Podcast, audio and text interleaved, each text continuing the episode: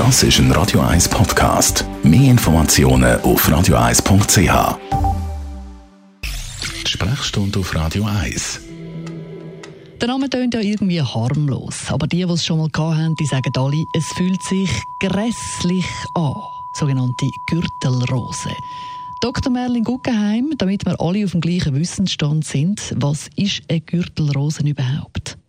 Das ist eine zweite Manifestation von einer Virusinfektion, die die meisten in unserer Altersgruppe schon im Kindesalter durchgemacht haben. Und das ist die Infektion mit Varicella zoster, gehört in die Familie der Herpesviren, über die haben wir schon geredet, mit den Fieberblättern. Und die macht im ersten Kontakt die wilden Blattern. Und dann, wenn die vorbei sind, dann verschwindet der Virus nicht einfach, sondern er zieht sich zurück in die sensiblen Nerven, so Rückenmarksnähe, und bleibt dort und wartet, bis man alt und ein bisschen schwach werden und dann kommt er wieder. Was sind denn eigentlich Gründe, dass man jetzt so eine Gürtelrose nicht bekommt? In der Regel ist es so, dass die Viren, die bei uns irgendwo im Nervensystem schlummern, Schwächephasen vom Körper brauchen oder ausnutzen.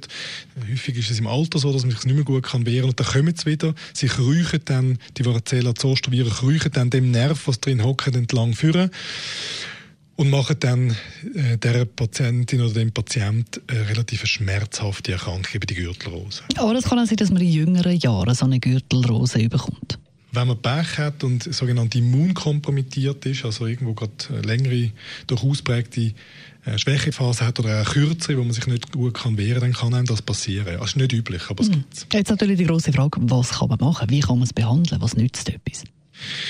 Es gibt eigentlich zwei äh, Sachen. Das eine ist, es gibt einen Ausschlag. Am Anfang ist der so ein bisschen bläslig und, und, und nässend. Man kann den Ausschlag behandeln. Und das Zweite ist, das tut weh.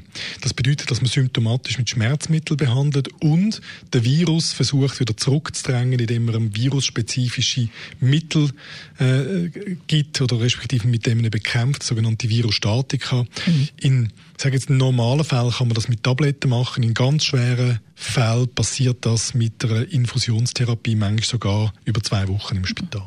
Kann eine Gürtelrose in dem Fall auch wieder verschwinden?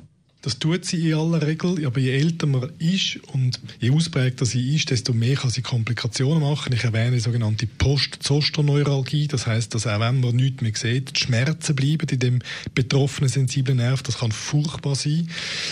Darum gibt es mittlerweile eine Impfung ab dem 65. Lebensjahr ist die empfohlen, wo macht, dass man A, das weniger hat und B, wenn man es hat, dass es milder verläuft mit weniger bleibenden Folgen. Danke vielmals, Dr. Melle Guggenheim. Zum Thema Gürtelrose kann man einem nachlesen im Netz auf Radio 1. Das ist ein Radio 1 Podcast. Mehr Informationen auf radio1.ch.